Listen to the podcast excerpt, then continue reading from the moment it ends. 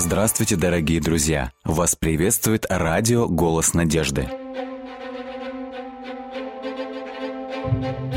В эфире радио «Голос надежды» программа «Территория разумного замысла».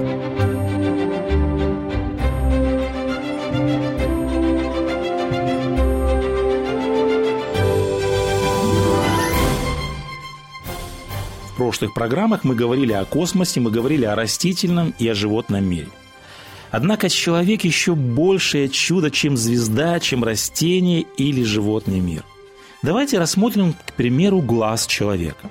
Ученые утверждают, что в сравнении с механизмом зрения, координацией действий роговицы, хрусталика и центральной нервной системы самые современные фотоаппараты – это просто детская игрушка – как только мы открываем глаза, тут же включается механика органов глаза, запускаются химические процессы, начинается обработка информации. Все это процессы невероятной сложности. Чем тщательней ученый изучает глаз, тем труднее списать его сложнейшее устройство на волю случая. Чарльз Дарвин, который первым выдвинул гипотезу об эволюции, как-то признался, что когда он задумывается о чрезвычайно сложной природе глаза, то становится просто дурно, говорил он. Позднее Дарвин все-таки предложил идею, как мог естественный отбор добиться такого совершенства. По его предположению, предшественник глаза вначале представлял собой нерв, окруженный пигментом – в результате естественного отбора одинокий нерв превратился в конце концов в сложный орган с панорамным зрением у стрекозы, с поразительной зоркостью у орла и способностью заглядывать за горизонт и читать между строк, чем пользуется сегодня человек. Ученые, верующие в такую метаморфозу, имеют один единственный аргумент, который объясняет, как столь сложные вещи – могли произойти случайно. Они говорят, это произошло при достаточном количестве времени. Они говорят, дайте только время, и материя возникнет из ничего, из материи произойдут сложные формы жизни, а хаос сам собой превратится в идеальный порядок. Время – универсальный инструмент эволюции, который решает тысячи проблем, говорят некоторые ученые. Правда, не все ученые так считают. Креационист Кен Ховин указывает на поразительную непоследовательность ученых, которые игнорируют любые свидетельства в пользу существования Бога. Ученый вспоминает известную сказку о царевне лягушке, и он с иронией замечает. Если от поцелуя принца лягушка превращается в царевну быстро, то это сказка. А если она превращается медленно, иронично замечает ученый, это наука. Французский зоолог Пьер Гроссе говорит, одно единственное растение, одно единственное животное потребовало бы тысячи и тысячи удачных совпадений. Скорее пыль, переносимая ветром, воспроизведет на холсте меланхолию Дюрера, чем произойдет ошибка репликации в молекуле ДНК, которая приведет к образованию глаза. Нет такого закона, который запрещал бы фантазировать. Но науке это не к лицу, говорит зоолог. В Священном Писании мы находим такие слова. «Какое безрассудство! Разве можно считать горшечника, как глину? Скажет ли изделие о сделавшем его? Не он создал меня, и скажет ли произведение о художнике своем, он не разумеет. Горе тому, кто припирается с Создателем своим, черепок из черепков. Скажет ли глина горшечнику, что ты делаешь? И твое дело скажет ли о тебе, у него нет рук. Горе тому, кто говорит отцу, зачем ты произвел меня на свет, а матери, зачем ты родила меня. Так говорит Господь святый и Создатель, я создал землю и сотворил на ней человека. В этих словах мы видим справедливое негодование Творца. Увы, человек в своей гордыне отвергнул Творца и поставил себя выше Бога. Несмотря на свои достижения в вопросах веры в Бога, наука воистину стала духовной чумой наших дней, которая заражает юношей и детей, как писал об этом Булгаков однажды.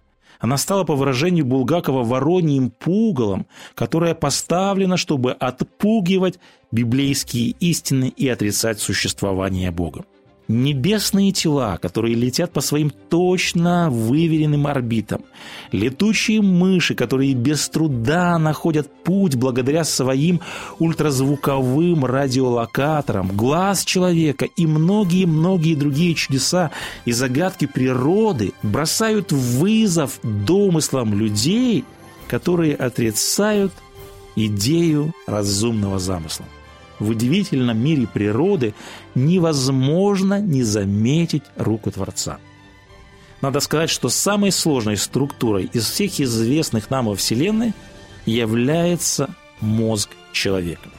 Ученые давно изучают строение и функции головного мозга, на многие вопросы ученым удалось найти ответ, но загадок остается не меньше, и орган весом полтора килограмма вмещает огромный мир нашего разума и нашего самосознания.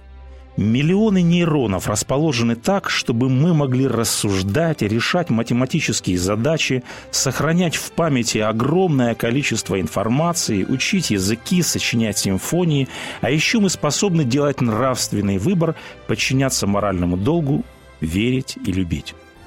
Никто не отрицает, что компьютеры, ракеты, книги, самолеты – это плод человеческого разума. Однако многие готовы согласиться, что люди, все это создающие, это всего лишь игра слепого случая, как утверждают многие. Возникает вопрос, почему в создании самолета подразумевается экспериментальный поиск, подразумевается гений и творчество авиаконструктора, почему создание атомного реактора немыслимо без сложных расчетов физика-ядерщика, а мозг тех, кто все это создает, считается результатом стечения обстоятельств и воли слепых сил. Нам не нужно долго искать следы творческой деятельности Бога. Сложное строение человеческого мозга и других органов тела человека – несомненно указывают на безграничную мудрость Творца, являются результатом божественного творения. Лишь разум, куда более совершенный, чем человеческий, мог быть создан Господом Богом. В этом был убежден псалмопевец Давид. «Славлю Тебя, — говорит он, — потому что я дивно устроен. Дивны дела Твои, и душа моя вполне сознает это».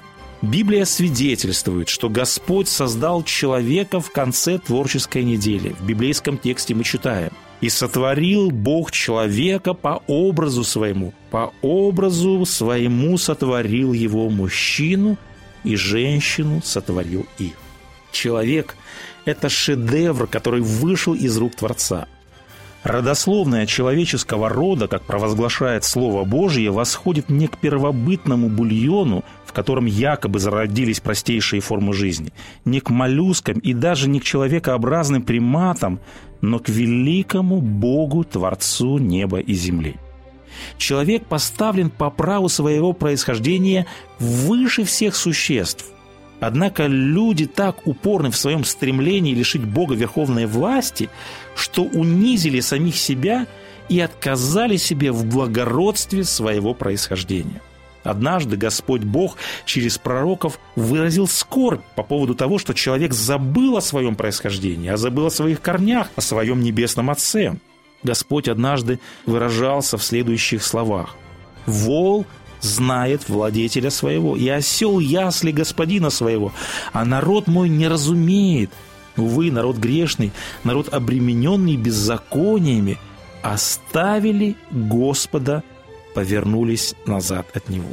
Однако, несмотря на вызывающее поведение современного человечества, Бог жив, и сегодня Он обращается к нам со словами «Сын чтит отца, и раб чтит господина своего». И далее Господь задает вопрос «Если я отец, то где почтение ко мне? И если я Господь Бог, то где благоговение предо мною? Творец неба и земли, наш Небесный Отец, он по праву ждет почтения к себе и благоговения перед ним.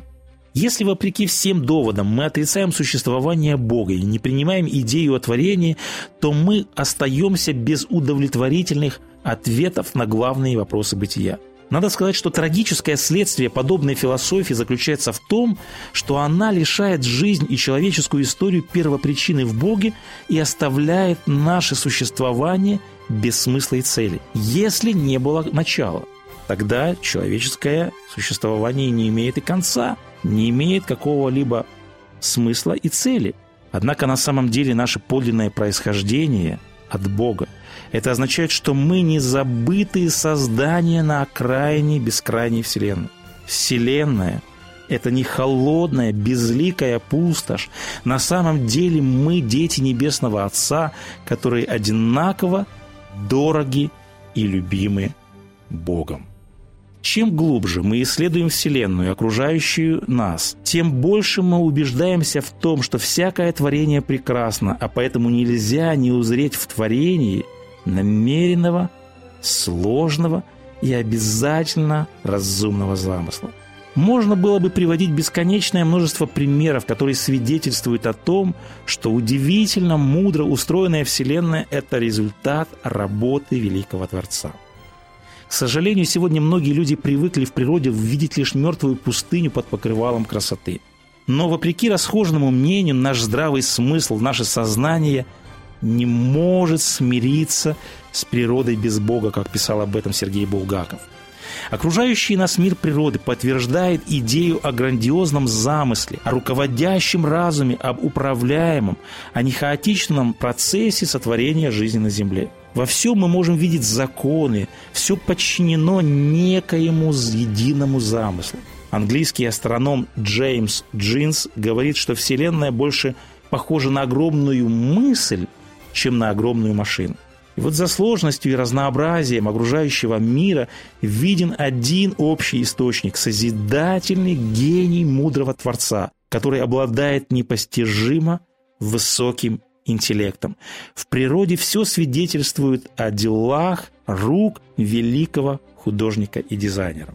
Шведский ученый Карл Линей, когда завершил свою знаменитую классификацию животных и растений, написал – Бог прошел мимо меня. Я видел его в творении. Немецкий астроном Йоанн, Йоганн Кеплер сказал, когда я изучаю законы мироздания, то словно бы прикасаюсь к самому Богу. Любая вещь, которую создал человек, она требует усилия, она требует искусства, таланта и разума. Но насколько велик и необъятен должен быть тот гений, который стоит за непостижимо сложной вселенной – в связи с этим в Библии сказано «Кто, как Ты, Господи, между богами? Кто, как Ты, величествен святостью, досточтим хвалами, Творец чудес. Нет подобного Тебе, Господи. Ты велик, и имя Твое велико могуществом.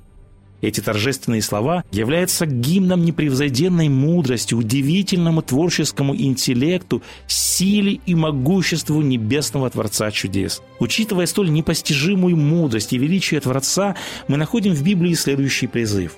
«Убойтесь Бога и воздайте Ему славу, и поклонитесь сотворившему небо, землю, море и источники вод». Живописное полотно делает художника достойным похвалы и почестей, а мы иногда прославляем творение вместо его автора. Люди порой охотнее поклоняются творению, чем Творцу. Однако одна из основных причин для поклонения Богу – это то, что Он является великим Творцом всему. Часто можно услышать вопрос, если Бог есть, почему мы не можем Его увидеть, почему Он не может явить себя нам воочию? Каким образом Бог открывает себя нам? Не обязательно воочию увидеть Бога, чтобы поверить в Его реальность. Если на опушке леса мы увидим ухоженный огород с ровными грядками цветов и овощей, то нам не обязательно встречаться с садовником, чтобы убедиться, что это его рук дело, а не выросло само собой – достаточно будет косвенных, но убедительных доказательств, чтобы развеять все наши сомнения в существовании садовника. В удивительно устроенном мире природы Господь оставил отпечатки своих пальцев. Внимательно рассматривая мир природы, человек интуитивно должен прийти к выводу о том, что должен существовать Творец. Вот это самораскрытие Бога называют общим откровением, потому что оно доступно для всех во все времена и повсюду. Таким образом, природа – это учебник о Творце, это учебник, который дан нам самим Богом. Лев Толстой писал однажды. Атеист говорит, «Я не знаю Бога, и мне не нужно это понятие». Говорить это, дальше продолжает автор, это все равно, что говорить человеку, плывущему по морю в лодке, что он не знает моря, и ему не нужно это понятие.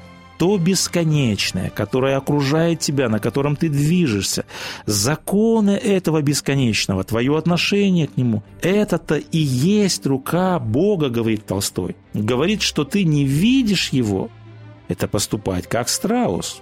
Бога нельзя не увидеть, оглянувшись вокруг.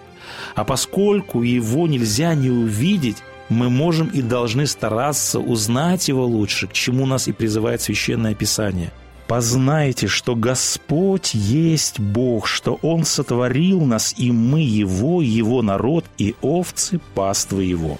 Мы можем верить в Бога не только на основании общего откровения в природе, но также на основании сообщений, которые Господь оставил в Священном Писании. В Священном Писании от начала до конца, от книги Бытие до книги Откровения, последовательно проходит мысль «У нашего мира есть Творец». В простых словах, Вначале сотворил Бог небо и землю. Мы находим ответ на вопрос о происхождении жизни на земле. Надо сказать, что Библия не пытается предоставить нам доказательства существования Бога и происхождения мира. Библия просто провозглашает это как безусловный факт. Библия открывает, что единственным часовщиком, единственным создателем природы является великий Творец неба и земли. Библия говорит нам о том, что Господь Бог сотворил своим словом мир в течение всего шести буквальных дней. Псалмопевец говорит в 32-м псалме «Словом Господа сотворены небеса, и духом уст Его все воинство их. Ибо Он сказал, и сделалось, Он повелел, и явилось». Доверяя Библии, как авторитетному источнику, Слову Бога, мы верою познаем, что веки устроены Словом Божиим, так что из невидимого произошло видимое. Сегодня, в ядерный век, наш огрубевший слух и притупленное зрение утратили способность слышать Бога и видеть Его силу. Однако Бог и сегодня – тихо стучит в наше сердце. Он предлагает смотреться в окружающий мир. Господь и сегодня желает, чтобы его удивительный почерк, его творческая сила и могущество, она могла бы быть видима в мире природы. Современный человек должен прислушаться к голосу Бога, который пока никак не может узнать в удивительном мире природы. Господь желает, чтобы наше сердце расслышало этот голос и раскрылось для Господа. Перу немецкого астронома и математика Иоганна Кеплера принадлежит такое молитвенное обращение. «Если я взорвался, разбираясь в чудесной красоте Твоих дел, Господи, или если я возлюбил собственную славу среди людей, совершая труд, предназначенный для Твоей славы, прости меня, Господи, по милости и благодати Твоей, и усмотри, чтобы дела мои служили прославлению имени Твоего и спасению душ и никому не препятствовали на пути к Тебе. Он сотворил землю силою Своей, утвердил вселенную мудростью Своей и разумом Своим распростер небеса.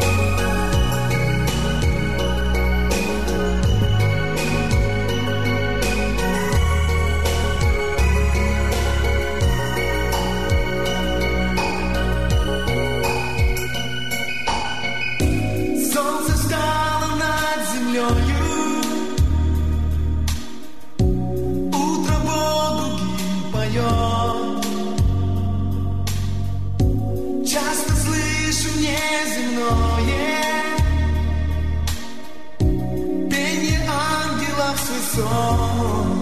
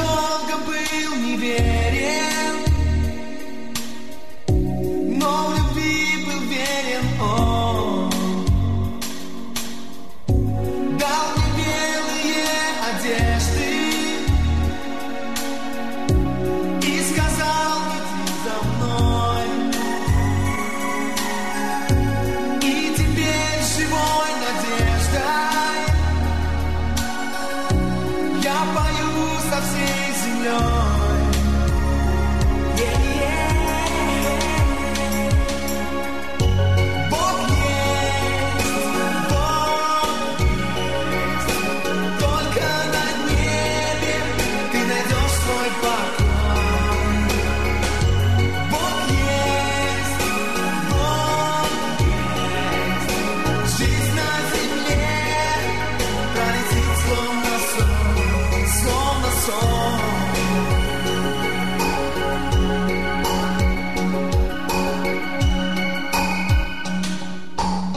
такой друг?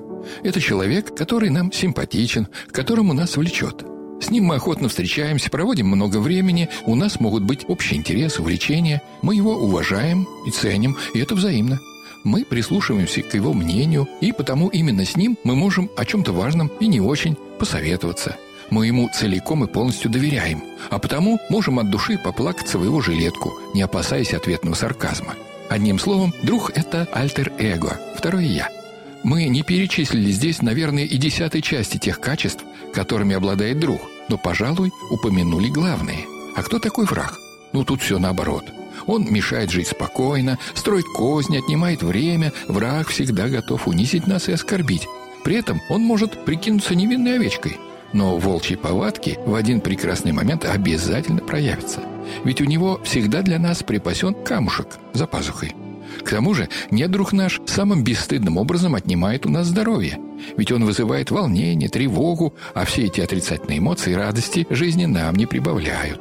В общих чертах мы разобрались, кто такой друг, кто такой враг и друг. А теперь давайте спросим, кто ты мне, друг или враг?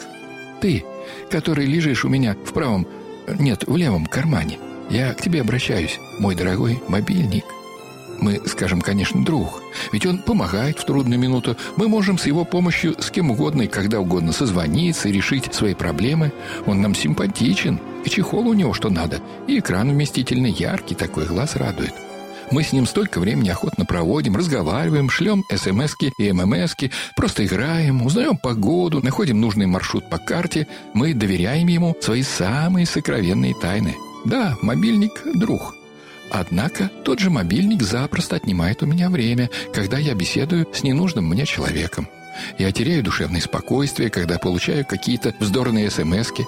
Конечно, виновата здесь не железо, а тот, кто мне позвонил. Получается, мобильник еще и пособник врага. Хорошая новость. Ученые же считают, что он вор и умыкает у нас здоровье. Значит, все-таки враг? А В Библии, кстати, в ней ничего про мобильник не сказано. Но давайте представим на мгновение, как бы Христос отнесся к нему. Стал бы названивать ученикам и слать ММС? Или надел бы наушники и забыл обо всем, что творится вокруг? А может, напрочь отказался бы от его услуг? А как поступать нам с вами? Ваше мнение?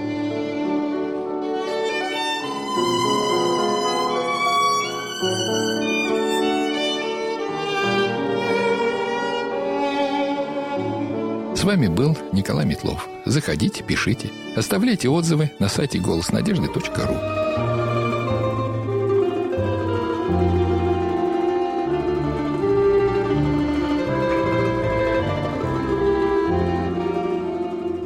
Дорогие друзья, вы можете оставить свои сообщения через WhatsApp и Viber по номеру плюс 7 915 688 7601 или позвонить нам на бесплатную линию, которая работает на территории Российской Федерации.